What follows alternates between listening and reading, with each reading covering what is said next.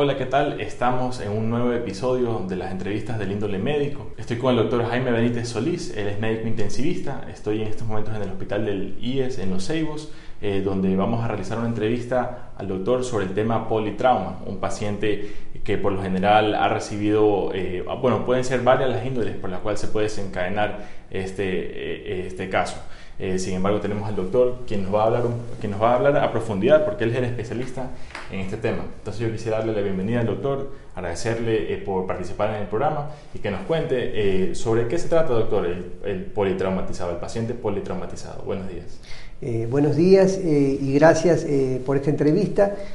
bueno, la enfermedad del trauma es una enfermedad que produce eh, un daño a nivel de eh, ciertos eh, órganos como son cerebro, pulmones y órganos abdominales y huesos largos. La, prevalencia de, esta enfermedad es en la población adulta joven y produce una alta mortalidad y y, también además una eh, secuela porque produce eh, incapacidad a la población que está económicamente activa, porque es una población adulta joven eh, que sufre este, traumatismo de cráneo grave, los pacientes quedan en coma y necesitan de intervenciones quirúrgicas. o también traumas de toras contusos, con contusiones pulmonares, traumas de abdomen, contusos, eh, con eh, eh, lesiones en, hígado, vaso e intestino que necesitan ser tratados por especialistas en cirugía. como ven, es una enfermedad multisistémica porque afecta a varios órganos y especialmente a, un grupo etario de la población eh, adultos jóvenes. Sí, doctor, ¿y de qué, clase, de qué tipo de paciente estamos hablando? Eh, ¿Sería tal vez un joven que se accidenta? ¿Qué será en un accidente de tránsito? Por ejemplo, es un ejemplo que es común, pero ¿qué otro tipo de situaciones podrían llevar a un politraumatizado? Los más frecuentes son los, los politraumas de vehículo en movimiento eh, sin la debida protección especialmente eh, los vehículos de movimiento, eh, autos, eh, motos y bicicletas. Son los que más se ven los pacientes politraumatizados, que no toman las medidas precauciones y la imprudencia de conducir a altas velocidades sin las protecciones del caso, especialmente casco. Claro que sí, y bicicletas es algo que no se toma mucho en cuenta, pero también eh, yo también de lo, de lo que he leído me parece que es una de las causas frecuentes de accidentes en jóvenes. Eh, ¿Y qué, qué, impacto podría tener el usar o no casco en estas situaciones? Porque muchas veces los jóvenes no lo utilizan, a veces eh, simplemente no lo han comprado, no lo creen necesario. Usted como doctor, ¿qué le podría decir a un joven en cuanto al tema usar o no usar casco? Bueno, el casco de buena calidad es eh, muy importante en, los pacientes que andan en vehículos de movimiento liviano, eh, como son las motos y las bicicletas, porque el impacto que pueden tener en un eh, trauma craneoencefálico, en donde el cerebro es el más injuriado, es fundamental que, que, que tengan un casco de buena calidad para disminuir el daño eh, cerebral que puedan presentar eh, durante el traumatismo. Eh, y esto en cuanto al, cerebro como tal, pero el paciente politraumatizado es en general todo el cuerpo el que se ve afectado. En cambio, nosotros como personal de salud, cuando llega un paciente en estas condiciones, ¿qué es lo primero que debemos hacer? ¿Qué es lo que, ¿Cuál es la secuencia de, de protocolos que debemos seguir?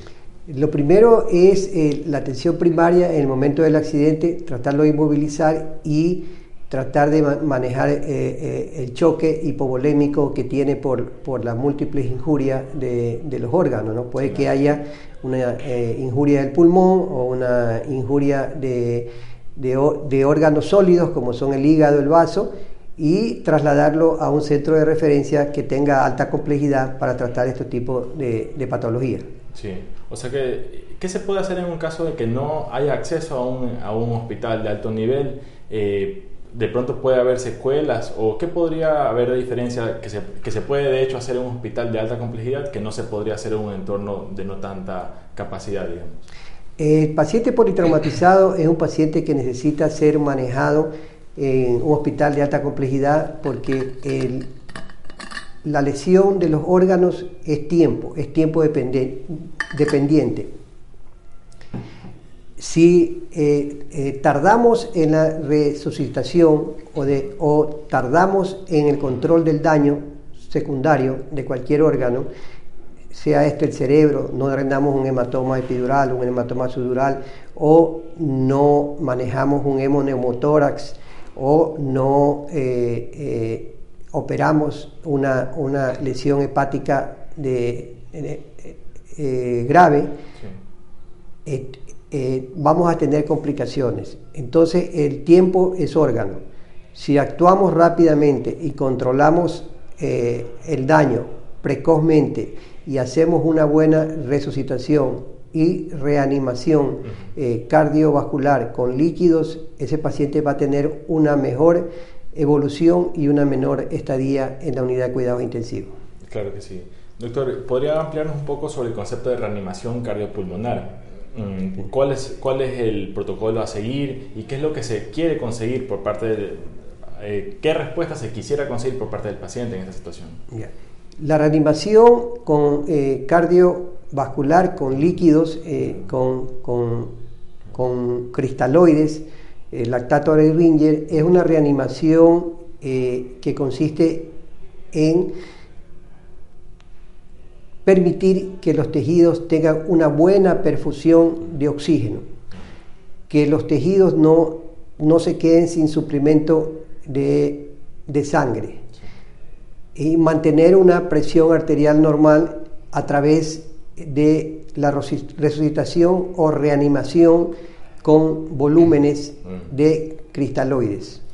Entonces ahí vimos una diferencia. Eh, yo más me refería al momento del accidente, el, hay un protocolo a seguir para tratar de reactivar la, la función cardíaca, pero más esto lo veo es eh, a nivel ya de los hospitales, porque lo que... Eh, porque lo que se busca es al final que, como usted dice, que los tejidos no pierdan su aporte de oxígeno.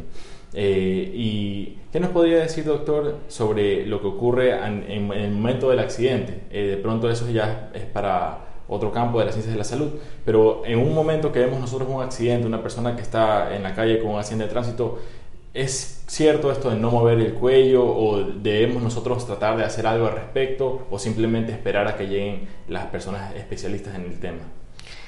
Sí, eh, la atención prehospitalaria en, el sitio del accidente es importante para la evolución de ese paciente.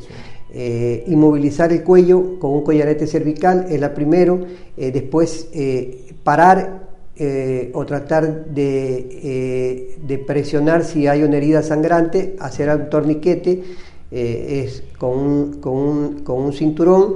Eh, es una buena cosa si hay una fractura de huesos largos como el fémur, ah. se puede hacer un torniquete o si hay una herida eh, eh, penetrante poner un em, empaquetamiento con presión, se puede paquetar la herida y si, hasta que lleguen los, los paramédicos que van a dar la atención prehospitalaria, que van a poner una vía un catéter, el número 14, eh, 16 o 18, un catéter corto y de grueso eh, calibre, para comenzar a, infundir eh, las soluciones de resucitación, como son los cristaloides, el lactato de Ringer, más o menos 2 litros si hay una evidencia de un sangrado. Claro. Y la parte de intubar o no al paciente, doctor, ¿en qué situaciones es necesario? Es necesario eh, cuando hay obstrucción de la vía aérea eh, y cuando eh, se observa que con el saturador de oxígeno, con el pulso oxímetro, se ve que hay una hipoxia o hay... Doctor, la intubación en un paciente, ¿cuándo se debe realizar? La intubación en un paciente debe ser primero realizada por personas expertas que sepan intubar para evitar lesiones eh, de tráquea o lesiones eh, en, en, maxilar superior e inferior. Este debe ser realizado por los paramédicos si es necesario en el sitio del accidente y si no haya una lesión de, médula cervical. Eh, pero eh, lo más importante es el traslado eh, a un sitio donde, donde tengan un cuarto de resucitación, que en inglés se llama shock room, donde se procede a resucitar a este, a este paciente. ¿no? Sí, doctor, y en el traslado, dentro de la ambulancia, ¿qué cosas podrían salir mal, a veces puede ser que se cometan errores, tal vez no de mala fe, pero tal vez por falta de experiencia. ¿Qué errores podría ocurrir en una ambulancia en traslado que se debería tratar de evitar?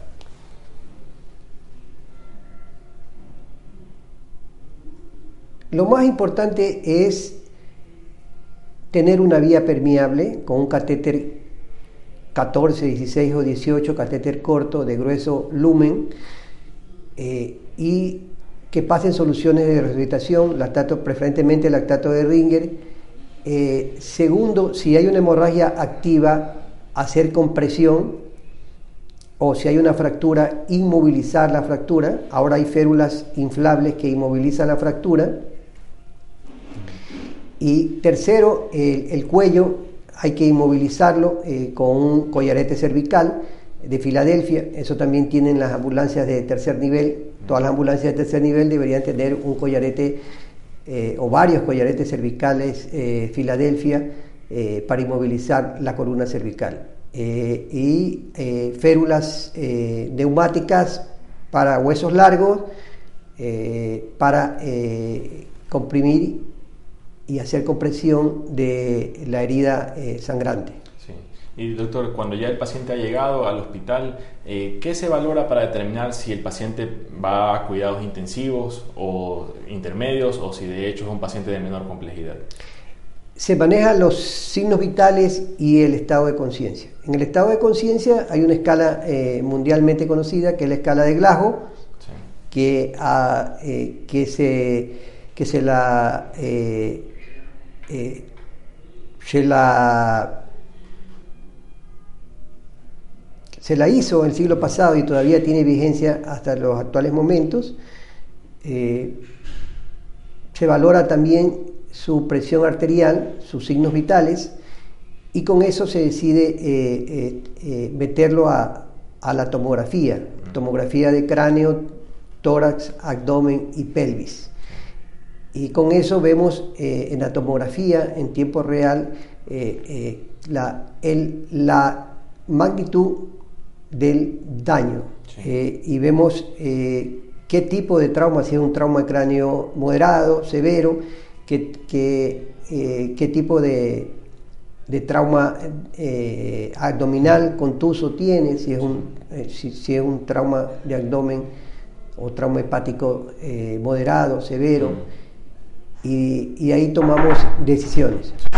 Sí, yo quería preguntarle en los accidentes cuando un órgano se ve afectado, sea por un impacto metálico, eh, ¿qué, grado de recuperación tienen los diversos órganos? De pronto uno tiene más resiliencia que otro, en cambio otros prácticamente si se tocan ya quedan afectados. ¿Qué grado de resiliencia o de qué dependería que un órgano luego de un impacto se recupere o no se recupere en su función y en su ah, estructura?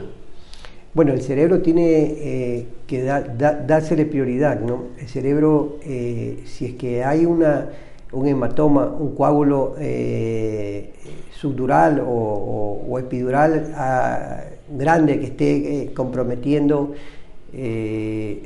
la vida del paciente, hay que tratarlo de, drenar por un neurocirujano. después, los controles de los sangrados.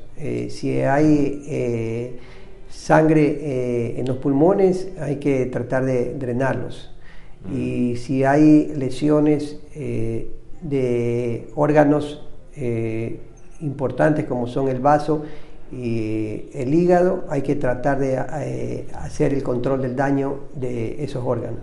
Si se lesionó, digamos, por un impacto de bala, que es algo que puede ocurrir, el hígado, por ejemplo, ¿qué habría que hacer? ¿Retirar el, proyectil, supongo, sobre los impactos por balas? cuando hay cuando hay un tiroteo, digamos, y se ve afectada la persona si, si cuando hay... Voy a cortar esa parte. Eh, doctor, cuando hay algún tipo de enfrentamiento donde se intercambian balas, eh, donde hay impacto dentro de los órganos, eh, ¿qué es lo que se debe realizar cuando ocurre esta situación en un paciente? Ya, el trauma se divide en trauma contuso y trauma penetrante. Los traumas penetrantes pueden ser por armas cortopunzantes o por proyectiles. En, el caso de traumas penetrantes que toman eh, eh, el, abdomen, penetran por el abdomen, esto eh, debe ser valorado por un cirujano especialista en trauma, el cual debe realizar una laparotomía exploratoria y ver qué órganos ha afectado al proyectil. esto es igual, trauma penetrante es igual a laparotomía exploradora. ¿Qué es la laparotomía exploradora? La laparotomía exploradora, como su nombre lo, indica, es explorar toda la cavidad abdominal en busca de eh, una injuria y proceder a controlar el daño. Mm. Eh, y si es que se ¿Una injuria qué podría ser? ¿Un vaso sanguíneo roto? Una injuria puede ser un sangrado, una injuria puede ser una ruptura de un órgano, una perforación de, una víscera hueca, como el intestino delgado, como el colon. Eh, puede ser cualquier eh, daño de los órganos que están dentro de la cavidad abdominal. Y en cuanto a la limpieza del sitio de la herida, ¿cómo se realiza esto? Sea con un trauma eh, penetrante dentro del abdomen cuando existe un paciente politraumatizado con herida penetrante, ¿cómo se hace la limpieza del sitio de la herida? Y eh, cuán importante es, para qué es importante la limpieza del sitio de la herida. El sitio de la herida, por donde penetra la, el proyectil. Claro, sí, claro, por ejemplo, si es que viene alguien y le atraviesa una vara al abdomen y una vez se retira eso, quedan, supongo, restos de... No lo más importante es que llevarlo a un eh, hospital de tercer nivel donde tenga un cirujano de trauma, eh, el cual va a realizar una laparotomía exploradora y va a buscar el proyectil qué lesiones nomás haya producido, porque puede ser lesión de víscera hueca, puede ser lesión vascular, eh, puede ser este, un vaso que esté sangrando por el proyectil o, o por la onda expansiva que produce. Entonces, la visión del cirujano es el que va a determinar la gravedad del daño que produjo el proyectil en trauma penetrante de abdomen. ¿Y en trauma de tórax cuando Igual. Igual que en trauma de tórax. Eh, eh, hay que, eh, ahora con las nuevas tecnologías que, que hay videotoracoscopía, se puede, se puede hacer por vía laparoscópica el eh, eh, la visualización directa en vivo, en tiempo real, eh, por el cirujano de tórax de la lesión que produjo la entrada del proyectil. Sí. ¿Nos puede hablar un poco del neumotórax, hemotórax y este tipo de situaciones cuando está afectada, están afectados los pulmones? Sí. en, el en, el trauma penetrante abdominal puede producirse sangrados y salida del aire al espacio pleural que es un espacio virtual que queda entre las dos pleuras que hay en el, en, el pulmón. Esto es una emergencia que debe ser eh, resuelta por un cirujano torácico en una unidad de tercer nivel. Sí. y si no es resuelta, ¿qué ocurriría con esto? Eh, puede producir un neumotoras a tensión y puede comprometer la vía del paciente porque puede producir un colapso eh, circulatorio por presión de los vasos que llegan al corazón. Mm, sí. Eh, doctor, en cuanto a los pacientes con quemaduras, eh, ¿cómo se los clasificaría? ¿Qué es importante en estos pacientes? Bueno, eh, los pacientes quemados es, también es un trauma, pues por térmico y también se los clasifica en, leve, moderado o, grave según eh, el porcentaje de superficie corporal quemado eh, que, tengan. Sí. ¿Y cómo se los maneja a ellos? Bueno, también estos pacientes, eh, como la piel es un gran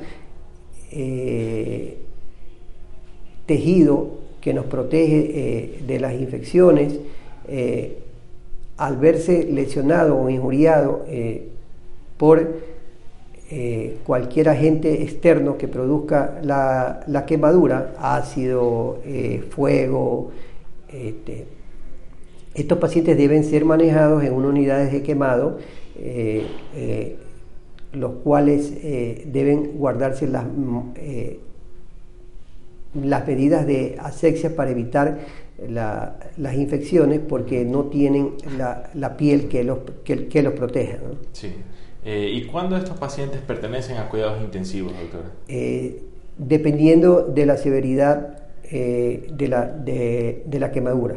Mm. Más del 50% de superficie corporal quemada son pacientes que ameritan estar manejados en una unidad de cuidados intensivos o si tienen inhalación de humo que produce una, una neumonitis por inhalación y necesitan ser eh, valorados estrechamente en terapia intensiva y necesitan ser a veces eh, con ventilación mecánica invasiva, con un respirador, eh, hasta que supere su injuria pulmonar. Claro. Doctor, el pronóstico, en un paciente que va a cuidados intensivos, ¿el pronóstico necesariamente es malo o puede haber situaciones en las que no lo sea? Puede que haya mayor posibilidad de recuperación todo depende de, la, de actuar eh, eh, precozmente, de manera eficaz, de controlar el daño y de darle todo el soporte vital durante la etapa aguda. Mm. Sí, sí. Y una vez el proceso de recuperación, eh, ¿qué, qué, sería importante para un proceso de recuperación una vez que ya es despachado de cuidados intensivos un paciente? que se continúe con las mismas indicaciones que en terapia intensiva se hace, ¿no? Eh, eh, control de signos vitales, eh, si hay infección, dar antibióticos para la infección, nutrición por el tubo digestivo, que sea lo más precozmente posible, para, porque el intestino también es otra barrera inmunológica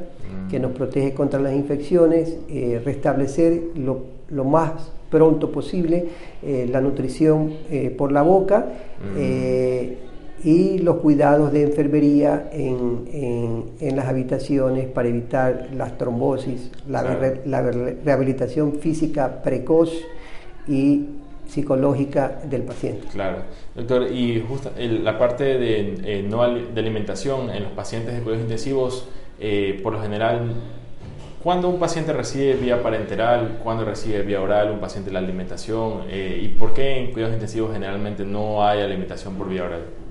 Eh, ahora se preconiza que el tubo digestivo debe eh, estar funcional desde las primeras 24 48 horas del paciente que ingresa a cuidados intensivos a través de una sonda colocada en el estómago y dándole nutrición enteral continua para eh, preservar la, integridad de la mucosa intestinal y que no se atrofie. Mm.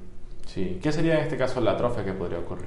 La atrofia es que los enterocitos, que son eh, las células del intestino, al no recibir los nutrientes eh, que se precisa, se atrofian y eh, las bacterias que conviven pueden traslocar del, intestino hacia la circulación. Sí. Mm, ya.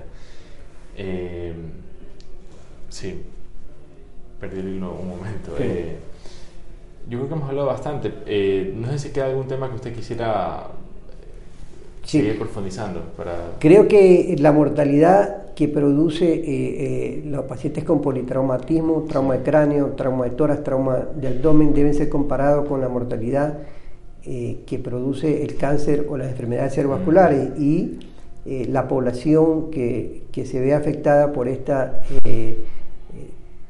por esta digamos pandemia son jóvenes adultos y que que les produce no tanta eh, eh, que produce tanta alta mortalidad como morbilidad, porque son pacientes que quedan secuelados y discapacitados o incapacitados para recuperar este, su función o su trabajo que anteriormente hacían y eh, son un déficit a, la economía, a la economía activa, porque quedan, quedan con discapacidades. Claro. Eh, ¿Usted cree que habría manera de hablar de prevención? Es que este claro. porque las situaciones así se presentan de un momento al otro aparentemente, pero ¿qué tipo de prevención podríamos nosotros tomar para evitar accidentes, por ejemplo? Este, la prevención se, eh, sería este, pieza importante en este problema nacional de salud pública porque es un problema sanitario en donde, mm. en donde se produce eh, para recuperar a estos pacientes mucho gasto por parte del Estado eh, y la prevención juega un papel importante, ¿no? Eh, usar este casco, usar cinturón de seguridad, disminuir las velocidades, porque a, a, mayor velocidad del impacto en vehículo en movimiento, el trauma por la por, la, por el movimiento cinético se produce más severidad de, del trauma. Sí, es una cuestión también tal vez cultural, que aquí eh, tal vez somos un poco agresivos al volante o, y también es cuestión de edad muchas veces, porque el, el rango etario en el que haya mayor incidencia justamente son personas jóvenes, que de cierta manera puede ser que no valoren bien una situación de riesgo, especialmente en los adolescentes, cuando salen a manejar y ese tipo de situaciones.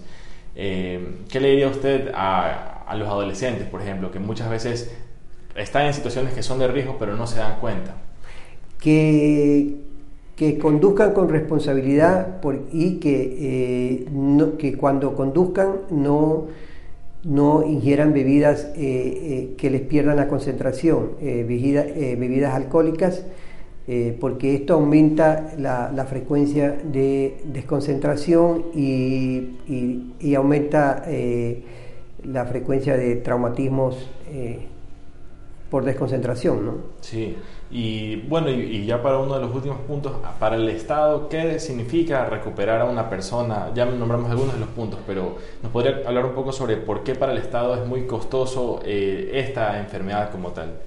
Esta situación porque desde el momento mismo del trauma, la atención prehospitalaria, la atención hospitalaria y la rehabilitación eh, eh, demanda mucho, mucho eh, gasto, hablando económicamente activa, mm. hablando económicamente, porque se necesita de muchos recursos en material humano y, este, y muchos recursos de complejidad, ¿no? Se necesitan eh, que el hospital tenga tomografía, que tenga salas de quirófano, que tengan antibióticos, nutrición parenteral, que tengan muchos, eh, mucha complejidad para tratar este tipo de pacientes. Claro que sí. Eh, doctor Jaime Benítez, yo le agradezco mucho por la entrevista, por la oportunidad para yo aprender sobre este tema, que también es de mi interés. y, agradecerle por estar en el, en el Gracias, muy amable. no sé si tuviera algunas palabras finales para la audiencia personas que, eh, público general, estudiantes de medicina que también pueden estar escuchando? Es que eh, lo más importante en la atención eh, prehospitalaria del, paciente politraumado, politraumatizado es la atención prehospitalaria que sea de, calidad y que sea eficaz para que cuando llegue al, al hospital eh, este paciente continúe con su etapa de, resucitación y se eh, controle el daño, que es lo más importante. Muchas gracias, doctor, y muchas gracias, a, todos quienes nos han escuchado.